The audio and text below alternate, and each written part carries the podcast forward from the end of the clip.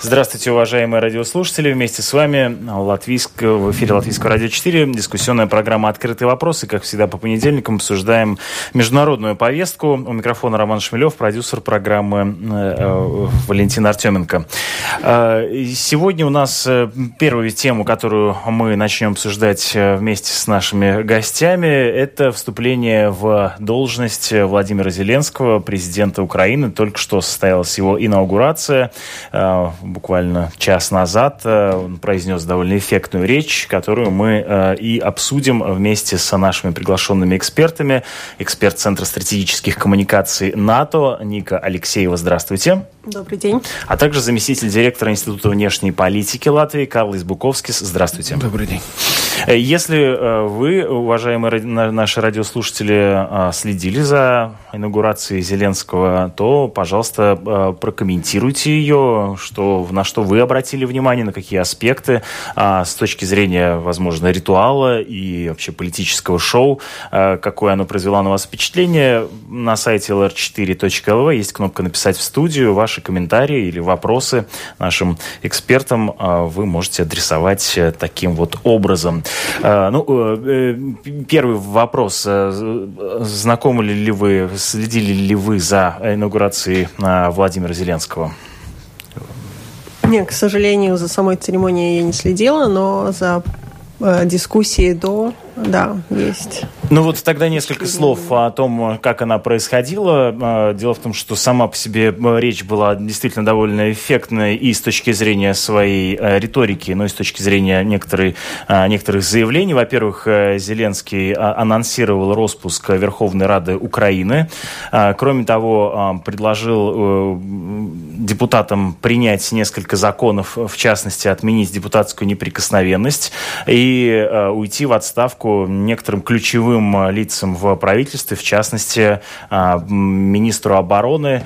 И в ходе своей речи он периодически переходил на э, русский язык, и такая, такое двуязычие там присутствовало. Призвал он политиков не делить украинцев на восточных и западных, э, призвал вернуть э, Донбасс и Крым, соответственно, тоже провозгласил, вновь подчеркнул, что это украинские территории. А говоря про украинцев, он расширил э, понимание украинцев до, скажем, обратился не только к украинцам, непосредственно жителям страны Украины, но э, назвал, что украинцев 65 миллионов, живущих по всему свету, на всех континентах, и пригласил их вернуться домой для того, чтобы восстанавливать и развивать э, собственное государство.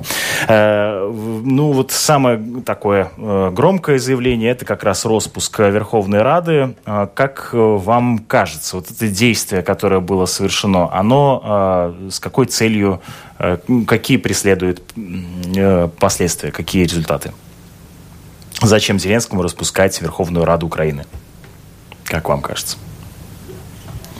А, ну, в этой, в этой ситуации, конечно, зачем новому президенту распускать парламент, который, в принципе, его не поддерживает до конца, и он не может ему доверяться, в этой ситуации, конечно, трудность, трудности работать. Но то, что мы уже слышали, то, что коалиция, которая до сих пор была, она уже ну, не существует. Сейчас, конечно, как мы уже говорили а, до, до, до передачи, то, в принципе, еще сколько там, 30 дней остается, чтобы они могли сделать новую.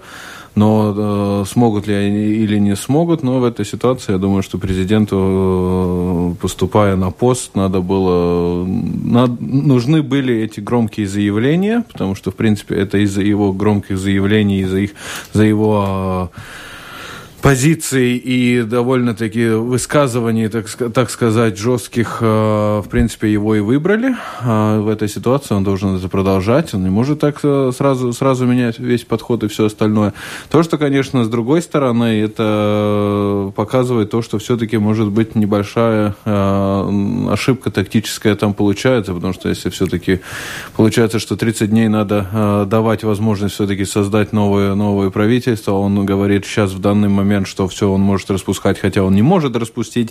Но это показывает то, что он, наверное, еще... Да, но как это работать будет? Смотрите, вот если, условно говоря, он распускает, то все равно ведь э, до э, досрочных выборов э, депутаты, пусть и распущенные Верховной Рады, тем не менее продолжают исполнять свои обязанности или нет? Ну, в том-то и дело, но только коалицию они не могут, если распущенная, распущенный парламент, тогда в тот момент они не могут сидеть и разговаривать, ну, какую коалицию мы будем создавать, если они де-факто не будут создавать никакую новую коалицию. То есть в этой ситуации, конечно, тут, тут, тут юридический вопрос, с какой стороны начинать. То есть в этой ситуации, несмотря на то, сколько много и важных вещей а, в этой ситуации э, президент а, Э, объяснял и обещал, тогда в этой ситуации, наверное, все-таки надо было тактически подождать, хотя бы посмотреть, чтобы сразу не создавать себе... Э, ну, новых все... таких сложностей, да. Ну, новые сложности, да. Э, поясню нашим слушателям о том, что действительно в, э, коалиция в Раде развалилась э, в, в конце прошлой недели э, после выхода партии Народный фронт, и таким образом юридически действительно у депутатов есть 30 дней для того, чтобы создать новую коалицию. А, как вы видите этот вопрос? Зачем а, было заяв... такие заявления громкие а, вот, делать в первой же своей речи уже на посту президента, как вам кажется? Ну да, во-первых, я согласна с Калисом в том плане, что и вправду Зеленскому надо было... Э, он, он достаточно громко высказывался в предвыборной кампании, давал обещания и, возможно, как бы следуя в какой-то мере примеру, э, то есть президент Трамп, он тоже э, начал выполнять свои Э, обещание как бы с первого дня, можно сказать. А, конечно, он не обещал конкретно распускать Раду, но он обещал бороться с коррупцией. И э, еще у, э, у него, поскольку в нынешний момент у него нет э, конкретной поддержки в Раде, тогда это дает ему возможность немного взбалошить воды и, возможно, на этой почве создать э, э, силу, которая его поддерживает. Или это будет новая партия, или, возможно, какая-то партия решит э, выразить ему более... Ну, по поддержку да, более поддержку, очевидно, да. да. Э, ну, напоминаю о том, что Владимир Зеленский прежде всего известен нам был как э, актер, актер причем комического толка, и в некотором смысле это а, звучало и проявлялось и в его речи уже на посту президента. То есть он, во-первых, мы видели и знаем, что он умеет работать на публику, и эта речь, она была принципиально отличалась от таких политических заявлений, которые обычно мы привыкли слышать от политиков. Она не была сухой сухой. Он начал, например, а, приведу несколько цитат э, с э, того, что а, обратился к своей такой очень домашней семейной истории. Он говорит, после выборов мой шестилетний сын сказал, пап, я по телевизору видел, говорят, что Зеленский президент. Значит, я тоже президент.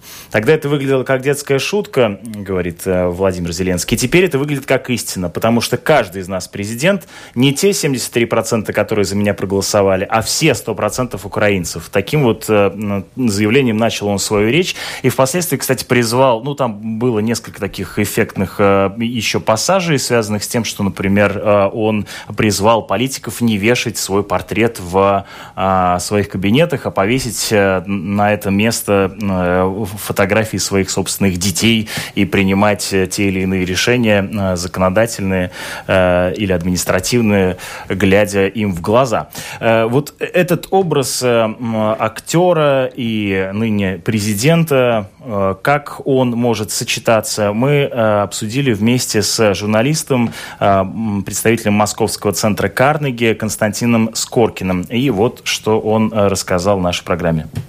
Ну, это была достаточно яркая речь, которая соответствует имиджу, который Зеленский себе избрал, то есть политика из народа, который идет во власть ради простых украинцев, речь была, ну, она была достаточно содержательной, потому что он сделал, по крайней мере, одно очень э, важное политическое заявление в ней есть, это то, что он анонсировал распуск Верховной Рады, соответственно, будут досрочные выборы. Вот. Ну и, в принципе, его тон достаточно был, э, э, скажем так, такая была объединительная риторика. Он апеллировал не только к украинцам, живущим в Украине, но и за ее пределами, призвал, собственно, большую украинскую нацию, да, экстерриториальную, помогать строить э, независимое государство. Ну, помимо этого, он еще иногда и переходил на русский язык, что тоже выглядело довольно эффектно с точки зрения э, самой структуры речи. Но как вам кажется, какой образ э, создавался в ходе вот этого выступления? Во всяком случае, он, во-первых, он хотел показать себя президентом всех украинцев. А, сюда можно отнести, упомянули про двуязычие, да, потому что Украина это все-таки по факту двуязычная страна. А, во-вторых, он показывал себя политиком антиэстеблишментным. А, ну, то есть, скажем, его речь была, содержала плохо скрываемую неприязнь да, к старой элите, а, какие-то пикировки с депутатами, происходившие прямо в процессе произнесения речи. А, вот, э, это такие вот, по-моему, ключевые а, тезисы. То есть, ну, это я, я уже сказал о том, что это политик, который позиционирует себя как такого выдвиженца народа, который идет э, во власть, чтобы, значит, за, завершить власть старого истеблишмента и как бы провести какое-то обновление страны. Ну, он полностью в рамках этого образа как бы и находился. Зеленский анонсировал распуск Верховной Рады. Насколько это законно, когда это может состояться? Какие полномочия у него в данном случае есть? А, у него есть основания а, для распуска Рады, потому что в Раде не было большинства, то есть то заявление о распуске а, коалиции, которое сделал накануне спикер Порубий, это ну, де-факто оформление ситуации, которая на самом деле тянулась два года. То есть коалиция распалась еще в 2016 году. Э, и, соответственно, ну, Порошенко, находясь у власти, да, он имел то право тоже распустить эту Раду, на самом деле, но поскольку там было большинство лояльное ему, он не предпринимал таких действий. А, соответственно, у Зеленского это как бы право есть. Но теперь, по факту, поскольку коалиция уже распущена, ну, создается юридическая коллизия, да, то есть тут э, в дело должны будут вступить юристы, чтобы, собственно, доказать, что коалиции уже давно не было, и тогда, что у президента были конституционные основания распускать, поскольку Сейчас, сделав заявление о распуске э, Верховной Рады только сейчас, да, э, Порубий создал ситуацию, когда у них есть 30 дней на формирование новой коалиции. И поэтому ну, сейчас есть позиция Верховной Рады, да, что они вот что коалиция распалась только сейчас, и сейчас они должны, у них должно быть 30 дней на ее воссоздание переформатирования, да, есть позиция Зеленского, что большинства давно нет, и Рада как бы, э, он может иметь право распустить Раду уже как бы ну, сразу э, по факту приступая к своим обязанностям. Да, но при этом он призывает э, тоже тех же самых депутатов в течение двух месяцев принять некоторые законы. Они де-факто будут действовать э, до, их полномочия будут продолжаться до того, как э, приступит к полномочиям новая Верховная Рада. Соответственно, у них есть возможность принимать законы. Но будут ли они что-то делать э, в ситуации распуска парламента? Ну, э, он не может распустить также, у него есть ограничения, он не может распускать Раду до 27 э, мая, потому что тогда наступают полгода а, до завершения полномочий парламента, время которых распускать Раду нельзя. Ну, в общем, сейчас будет очень напряженная политическая борьба, это как бы очевидно. Что касается первых возможных шагов а, сейчас Зеленского на посту президента, какими они могут быть, исходя из той речи, которую мы сегодня услышали? Ну, он наметил приоритеты, собственно, это мир. А, ну, первый шаг, который он назвал, это обмен пленными то есть, соответственно, какие-то достижения, каких-то договоренностей об этом э, с Москвой, ну, насколько Москва пойдет ему навстречу, ну, это хороший вопрос большой. Э, ну, и ему нужно назначать э, по своей квоте министров, прежде всего силовых. Это то, что ему нужно делать в первую очередь сейчас. Хотел бы с вами еще обсудить э, этот некоторый телевизионный образ, э, созданный Зеленским э, в качестве актера в сериале «Слуга народа». Мы там могли видеть инаугурацию ну, персонажа. В данном случае вот сегодня мы видели инаугурацию самого Зеленского на пост президента. Как, насколько совпадает вот этот киношный образ самого президента Голобородька, которого играл Зеленский, с непосредственно непосредственно президентом Зеленским сейчас? Ну, нельзя, конечно, соотносить э, реального человека и вот его такой экранный образ, да, который он создал как актер. Но, однако, из его вот публичных э, заявлений и из того, как вообще всей манеры поведения, видно, что м, этот перс- своего этого персонажа он вложил свои собственные представления там, своей команды да, о том, каким должен быть лидер Украины. Поэтому какие-то переклички э, между Зеленским и Голобородько, они ну, неизбежно будут возникать. Э, потому что тут как бы идеи Зеленского, э, некий, некая идеальная проекция да, того, кем должен быть президент, но он, очевидно, будет стараться что-то это переносить в свою практику. Потому что очень много из того, что он говорил, там, начиная от перенесения э, в, в правительственных учреждений, да, из центров города, да, вот он уже говорил об этом, что он будет предпринимать подобные шаги, но похоже с тем, что делал э, его экранный двойник.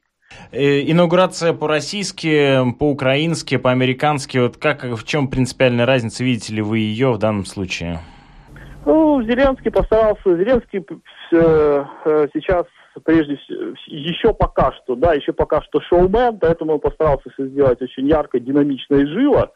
А, вот, у него нет этого, так сказать, э, такого державной величественности, да, он достаточно с иронией относится к самому себе, несмотря на то, что он занял главный пост э, в стране, он достаточно сохраняет такую ироничную э, некую дистанцию, как бы, ну и хорошо, если бы он, собственно, сохранил, это бы оздоровило бы значительно политическую среду, э, вот. Э, в чем отличие? Ну, опять-таки, Э, конечно, это, этот формат политики, он, конечно, ближе, наверное, все-таки к какому-то э, американскому э, формату, да, такому живому, с э, непосредственно э, интерактивному, да, с большим задействованием каких-то элементов прямого общения э, с избирателями.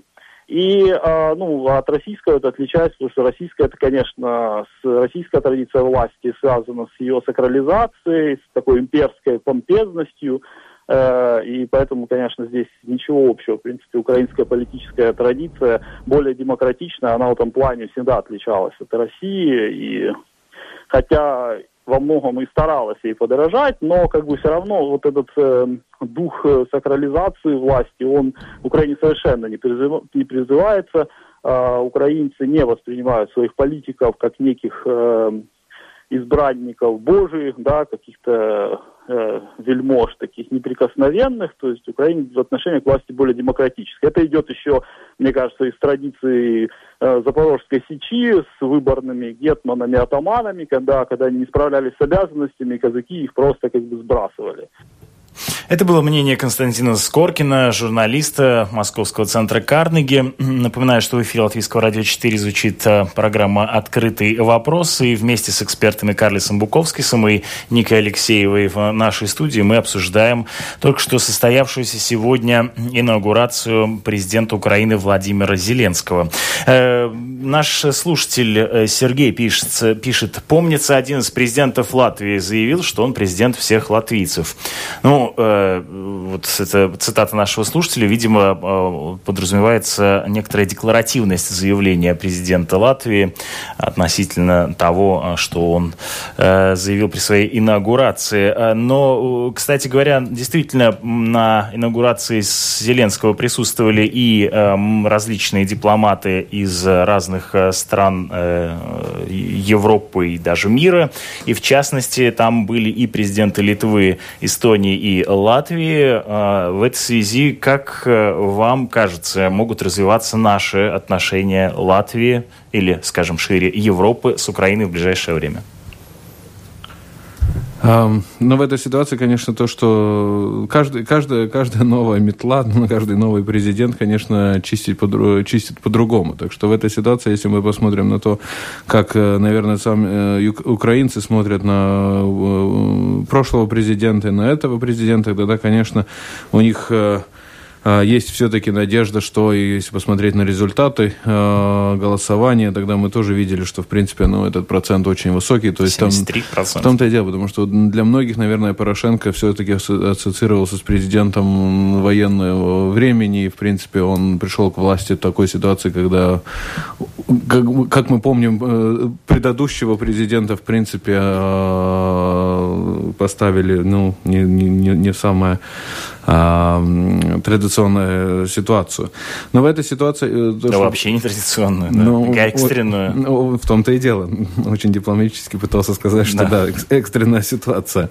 И, э, и что получается, и что получается, это то, что, конечно, как Зеленский будет себя вести, как он будет разговаривать с партнерами, это, в принципе, ему дают две возможности. Одно то, что у него очень большой а, процент поддержки, то есть он все-таки он легитимный президент. В этой ситуации ну, 73-75% э, населения а, его поддерживает в данный момент, то есть у него довольно-таки очень много этих позитивных а, пунктов. Но если мы посмотрим на ту же самую ситуацию, например, Эммануэль Макрон, он тоже начинал с больших процентов, и тогда в один момент, когда начинаются решения приниматься, когда уже настоящие разговоры начинаются, вот тогда уже эти а, проценты начинают, а, начинают падать. То, что в этой ситуации как... А, то есть э, потенциал а, в этой ситуации работать с западными странами, он очень-очень очень большой. То, что самое большое, что опасались, конечно, западные страны, что это может быть а, слишком пророссийский президент, то в этой ситуации не произошло. Ну вот, кстати, появилась только что новость о том, что Путин э, не будет отправлять поздравления или звонить Владимиру Зеленскому после его инаугурации. Э, так заявил пресс-секретарь президента Дмитрий Песков, президента России в данном случае имеется в виду. Ну да, но в этой ситуации, если мы посмотреть, что, во-первых, Путина тоже не приглашали, во-вторых, ну, де-факто обе страны находятся а, в ситуации войны, так что в этой ситуации, конечно, а, в этой ситуации, конечно, поня- понятна и одна и другая, другая сторона, как они, как они э, себя в этой ситуации видят. Э, по, да, по поводу э, сотрудничества с не только и странами, но и э, мировыми организациями, в частности с НАТО. Каким оно может быть, сотрудничество НАТО с Украиной, и велика ли вероятность, что Украина в ближайшие годы станет страной НАТО, как вам кажется? Да, ну про ближайшие годы очень трудно сказать, потому что что одна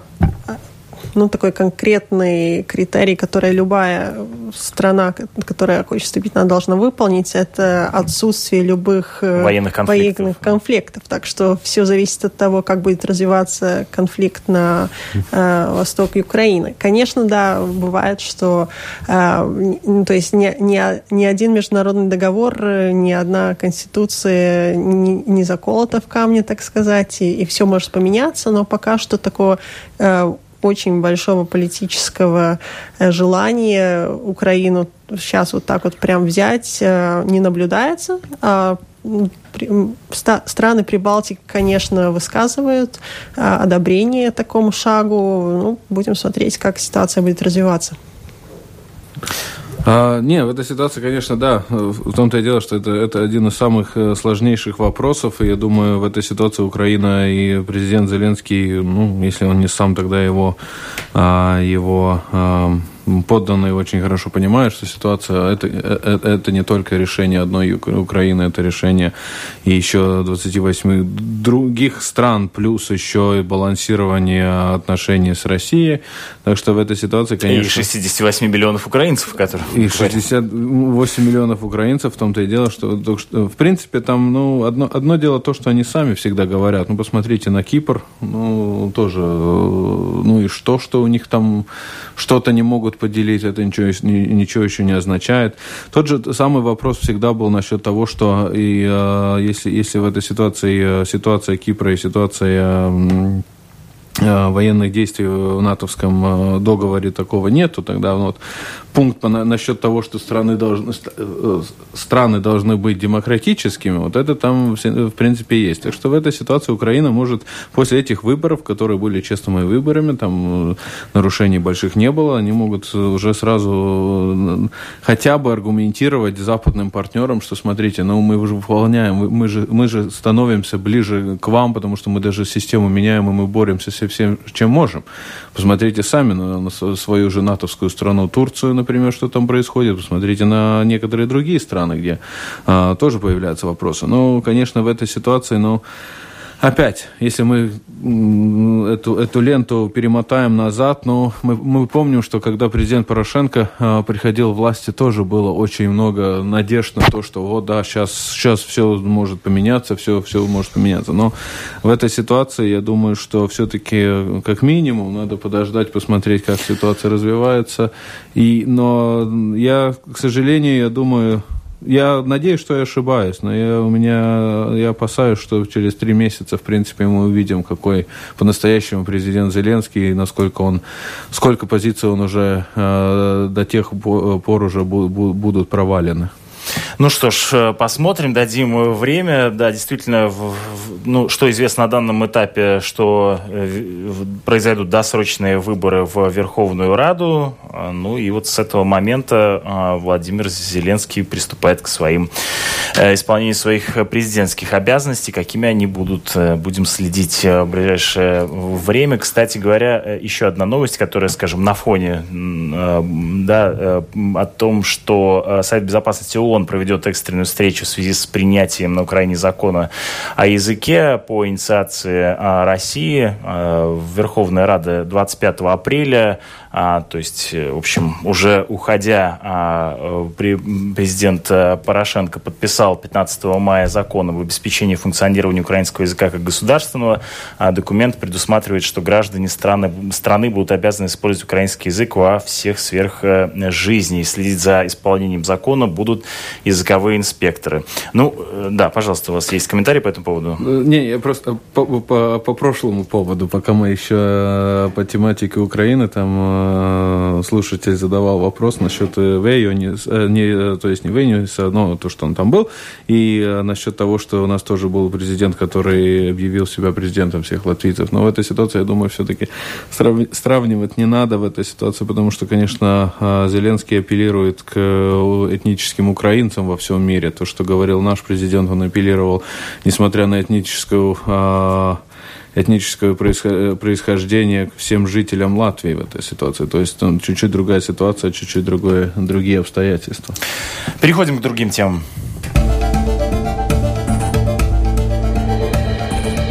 Это «Открытый вопрос» на Латвийском радио 4.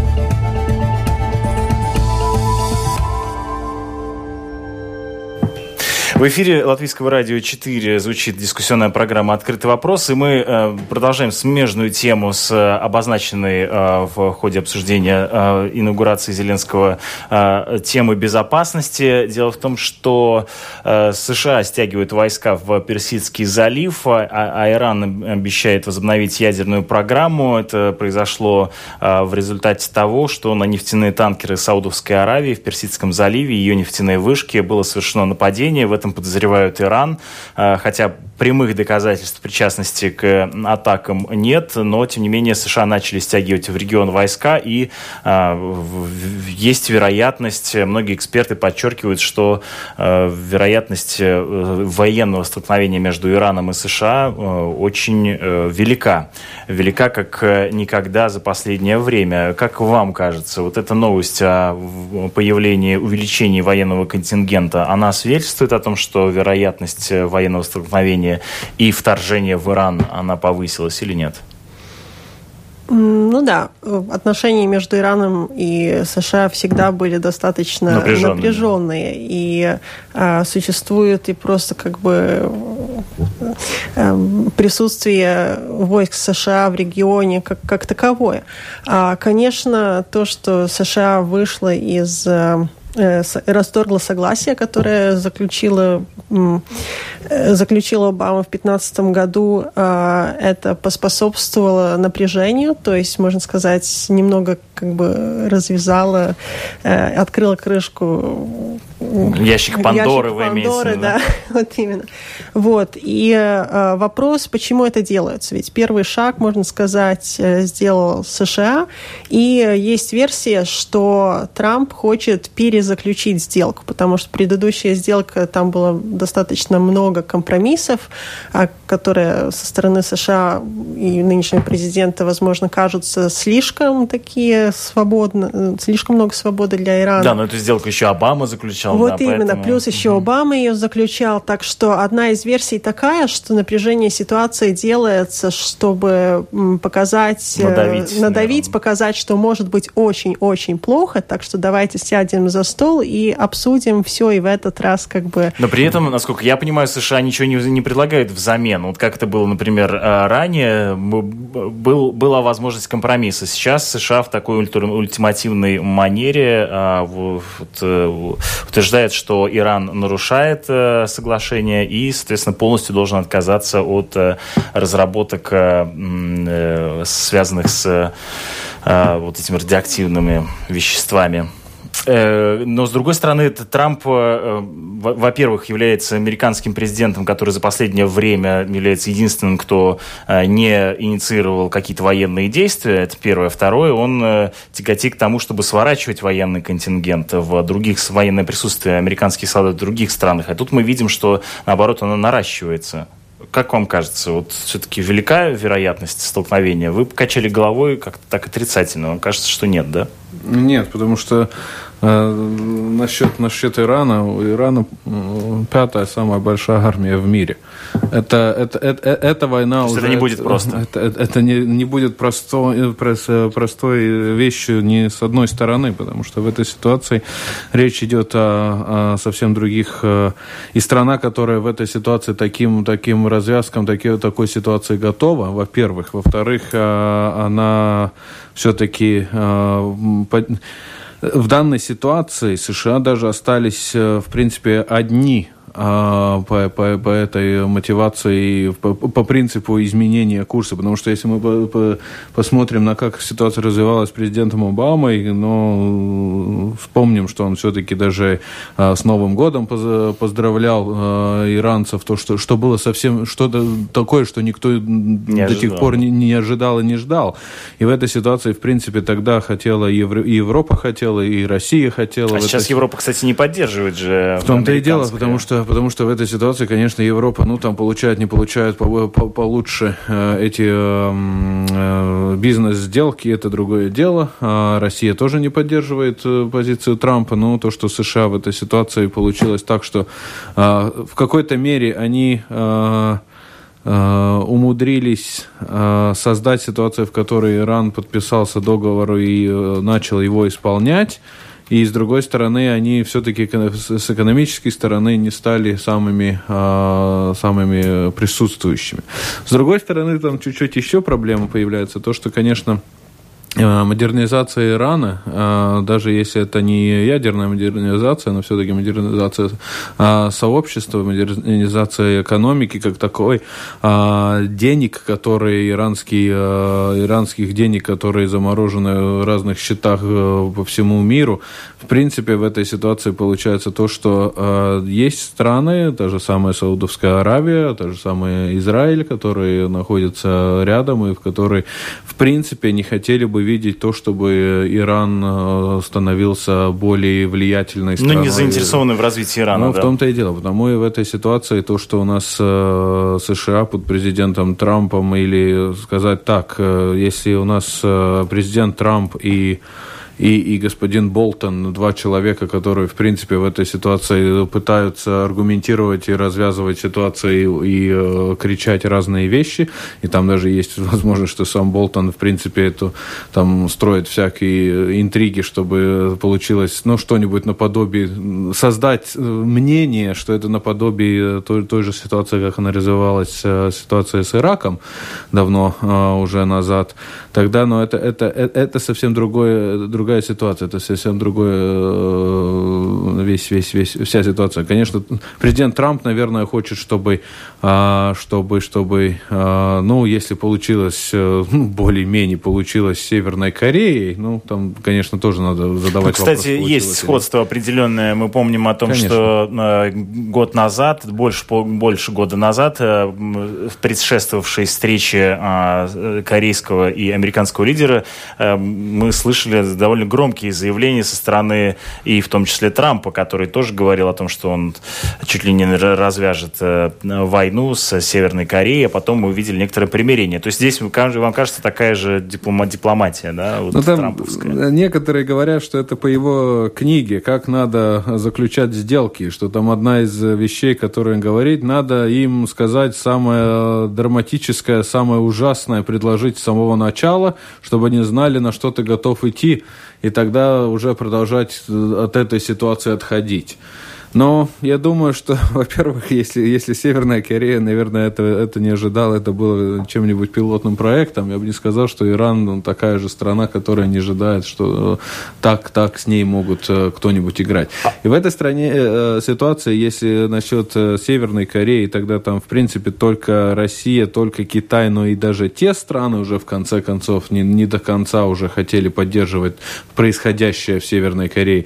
Тогда ситуация с Ираном совсем другая другая в этой ситуации. Ну, тут даже, даже западный мир уже на, на, начал делиться насчет того, ну, можем так с ними работать или не можем так с ними работать. Вот, это мой вопрос как раз а, по партнерам по НАТО. А, мы видим даже это в некоторых действиях. А, например, временно вышел из американской ударной авианосной группы испанский корабль ВМС Испании, который должен был сопровождать э, как раз-таки один из авианосцев в направлении этого Персидского э, залива. То есть э, партнеры по НАТО, когда Трамп ведет дипломатию, основываясь на своей собственной книге, э, допустим, да, о чем есть говорит. Ну, я понимаю, некоторые наблюдения. Да?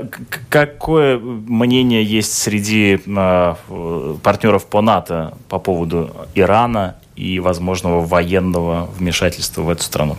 Да, ну, со стороны стратегической коммуникации Иран тоже показывает зубы. Мы в последнее время слышим, как э, тот же самый Facebook закрывает э, страницы, которые именно контролировались а, прокси, э, прокси-группами со стороны Ирана.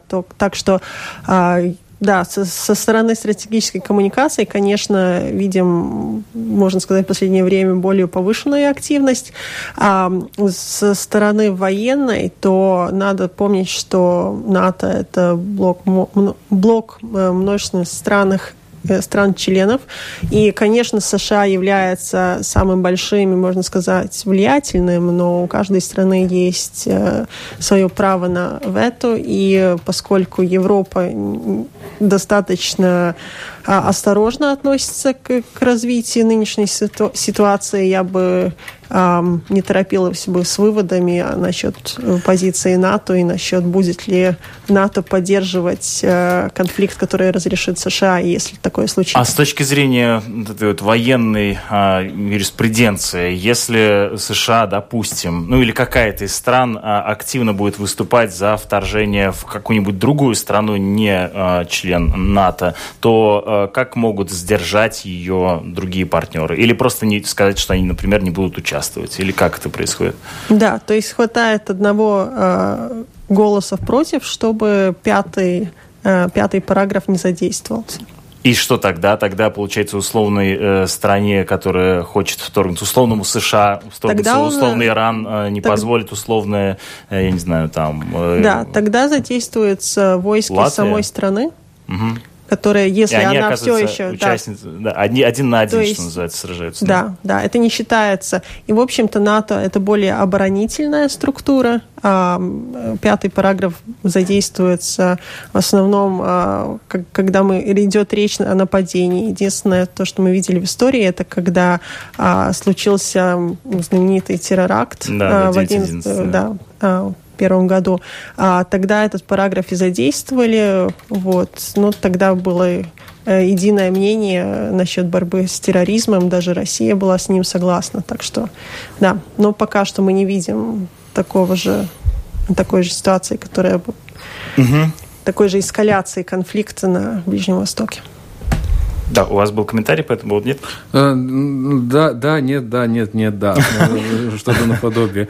А, потому что, в принципе... Не, ну тут, тут, тут вопрос, наверное, кто на кого нападает. Ну, в этой ситуации, конечно, одно и то же из вещей, но что Иран понимает, что нападение, в принципе, на США включает автомати... практически автоматически пятый пункт, если, ну, конечно, США в этой ситуации просят, но они, наверное, будут просить, и тогда в той ситуации, конечно, это не только будет э, США и Иран, это будет и латвийские войска в Иране тогда.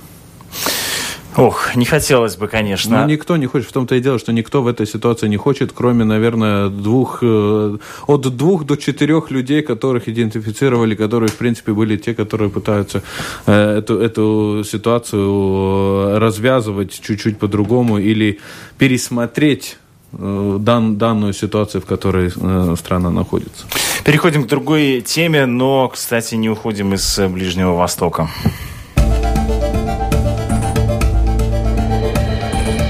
Это «Открытый вопрос» на Латвийском радио 4.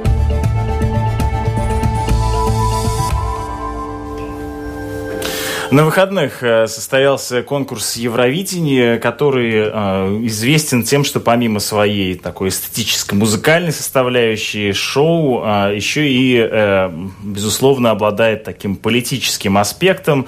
И в этот раз без этого не обошлось. Э, Евровидение происходи, проходило в Тель-Авиве, в Израиле, э, и а, палестинский, арабский мир очень резко выступил в, в отношении этого конкурса, призывая бойкотировать его. Мы видели в том числе и призывы со стороны различных музыкантов, художников. Мы видели также и призывы, наоборот, участвовать, и поддерж, поддержку в адрес проведения конкурса Евровидения. Вместе с нами на прямой э, связи главный редактор израильского политического сайта «Детали» Эмиль Шлеймович. Здравствуйте, вы меня слышите?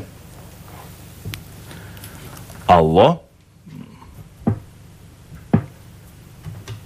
Алло, господин Шлемович, меня слышите? Да, здравствуйте. Да, здравствуйте. Расскажите, пожалуйста, чувствовалось ли такое политическое напряжение, сопутствовавшее конкурсу Евровидения на этих выходных а, в Израиле?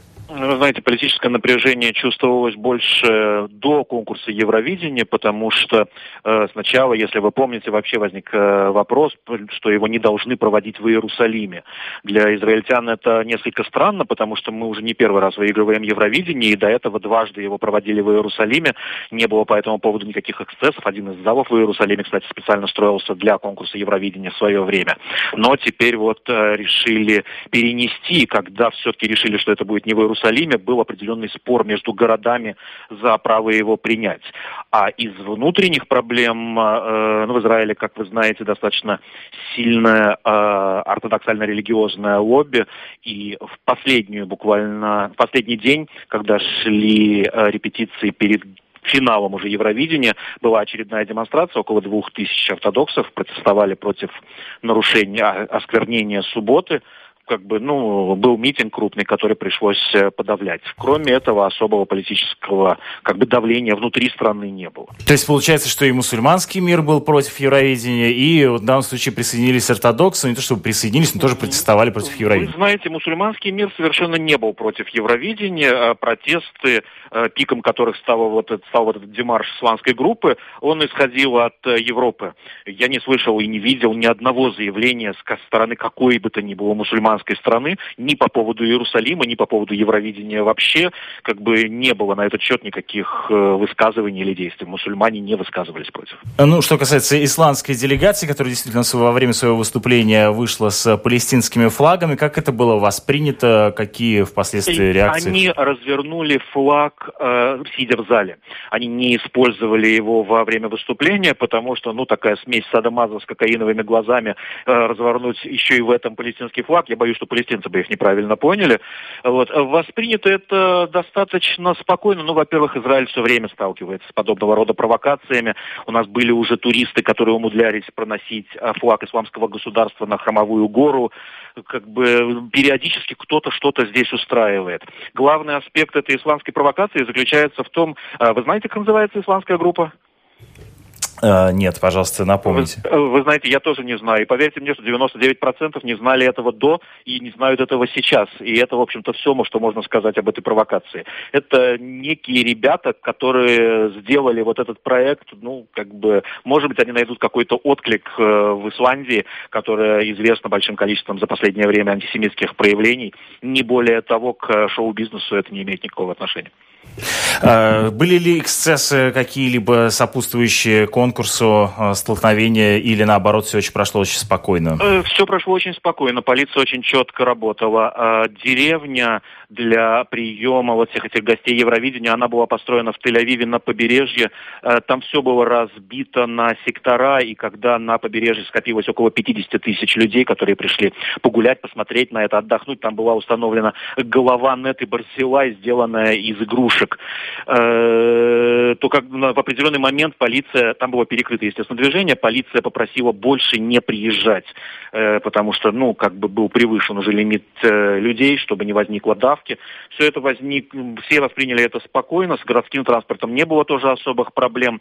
Возник спор, когда устраивали эту деревню, там неподалеку место страшного теракта, который произошел в 2001 году на дискотеке «Дельфинариум». Э, террорист-смертник взорвал себя, убил множество подростков, многих ранил.